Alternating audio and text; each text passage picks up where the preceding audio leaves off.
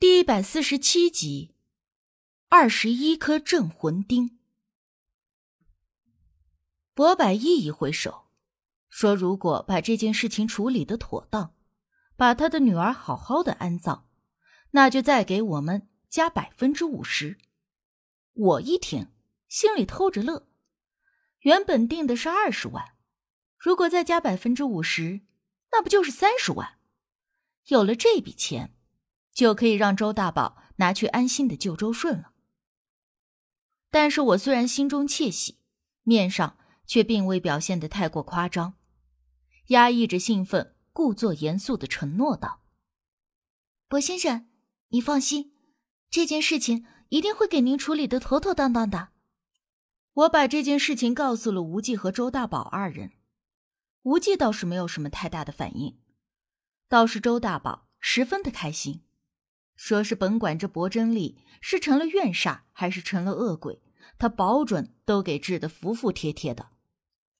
因为还没有到时辰，我们三人就站在院子里的棚子里随便的聊天。周大宝说起。周顺已经被送去了医院，问他钱是哪里来的，他就谎称我是个富二代，家里有的是钱，这二十三万小意思。我听了忍不住一笑。我这辈子呀，当富二代是没有希望了，努努力，或许能当个富一代还差不多。我们这里正在说话呢，博百亿走了过来，他的脸色不是很好看。问我们几位小法师，这时间也差不多了，是不是需要准备些什么？我恍然想到了，我们只顾着自己说话，而忽略了灵堂里外的其他人。想说，或许是博百一看到我们在灵堂外面聊得自在，所以心里不大痛快。您放心吧，我们都已经准备好了。就等时间一到，起出金钉。说着，我还表示歉意的抿了抿嘴。但是博百亿还是皱着眉头，放眼看了一圈，又反问道：“这我没有看到香案神台之类的呀。”我一听这话，才真正明白了他是啥意思，有点失笑道。嗯，那些暂时用不到，如果需要，我们也会准备的。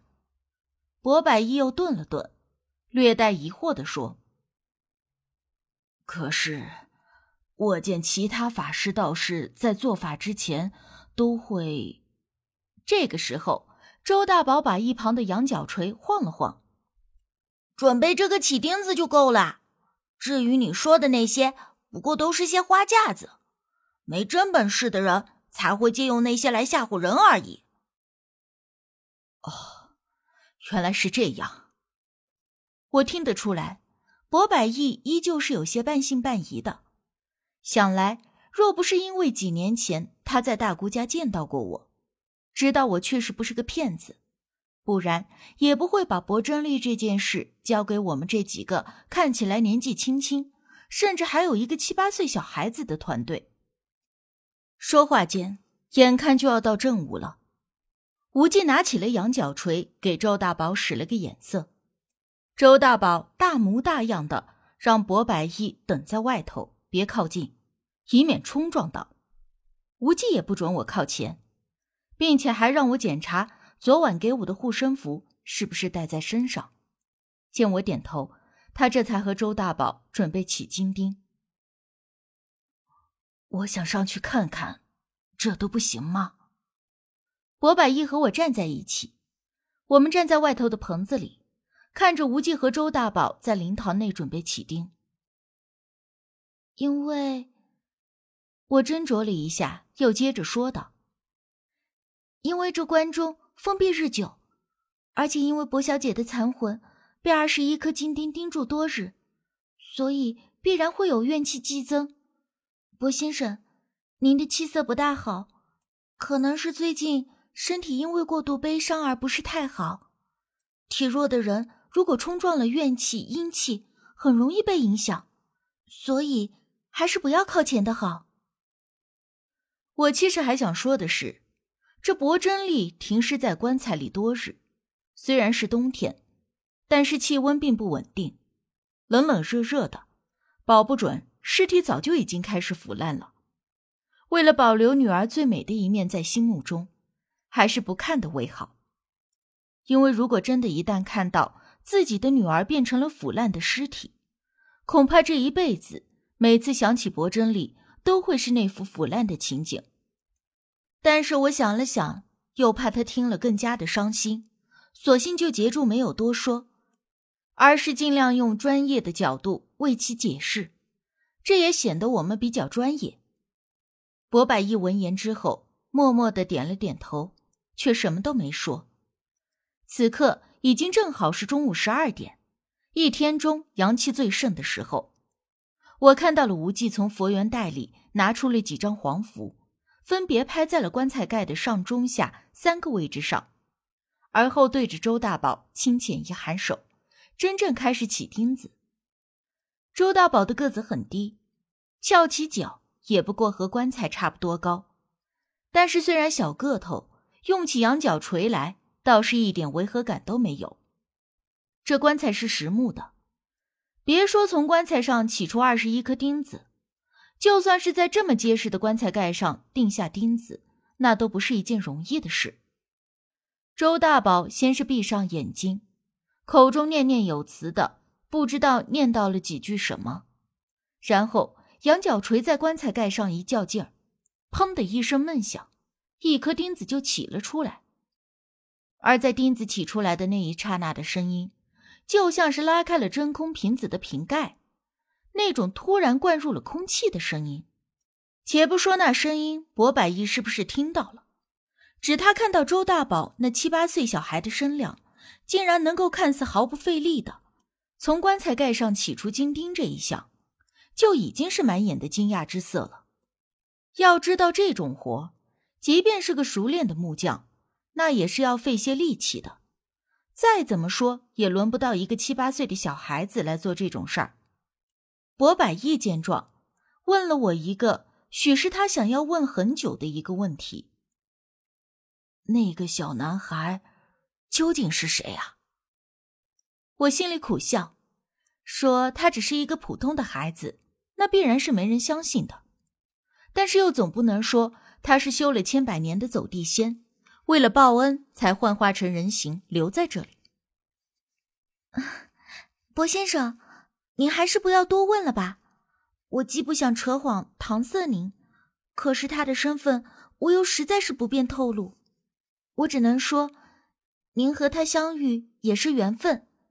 如果可以的话，今后或许您所帮衬的这个孩子，对您和您的家庭事业都会有好处的。我虽然没有挑明了说，但是话里话外已经暗示的够明显了。只要这个博百亿不是个傻子，总是会想明白我这话的意思的。不过他是真的信了我所说的话，还是真的把我当成是故意要攀关系的，我都无所谓。有的时候呢，提点到了就可以了。接下去对方究竟要怎么走，那也不是我能够左右的。当然。如果博百亿真的按照我说的话去做，那今后对周大宝和周顺一家多多的帮衬，必然也少不了他的好处。周大宝是个有情有义之人，博百亿能够走到今天的位置，也必然是个聪明人。而聪明人最大的优点之一，那就是进退得当，知道什么是该问的，什么又该敬而远之。他听了我的话以后。果然没有再继续的追问下去，而是深深的看了我一眼，继而兀自的点了点头。多谢你的提点，我明白了。我轻浅的扬了扬唇角，没有再多言，只希望他是真的明白了我的意思。而我们说话间，周大宝和无忌已经连着同时一头一尾的起掉了好几颗钉子。那些金钉被同时扔在了一个木质托盘里，远远的看去，在光线下显得金灿灿的，很是耀眼。且每一次金钉被起开时，都会发出那种“砰”的一声响。可是我见身边的博百亿并没有反应，好像根本就没有听到一样。您听到什么声音了吗？我试探的问了一句。什么声音啊？博百亿不明所以的反问我。啊，嗯，没什么，是我听错了。我立刻摇头道：“如果他没有听到的话，那么那种声音就是阴性的东西影响后发出的声音了。那么究竟是什么声音呢？”我担心无忌和周大宝二人不知道听到没有，便向前走了几步，故意拉开了和博百亿的距离，约摸着无忌能够听到的距离，便问道：“你们有没有听到什么声音？起开钉子的时候？”无忌闻言颔首，而周大宝却直接说：“那是因为这个棺材里边的阴气太重了。”周大宝说了一大堆。而简单的来说，就是跟我所说的真空原理差不多。但是周大宝毕竟是做人的时间没有很久，所以说的并不是很清楚。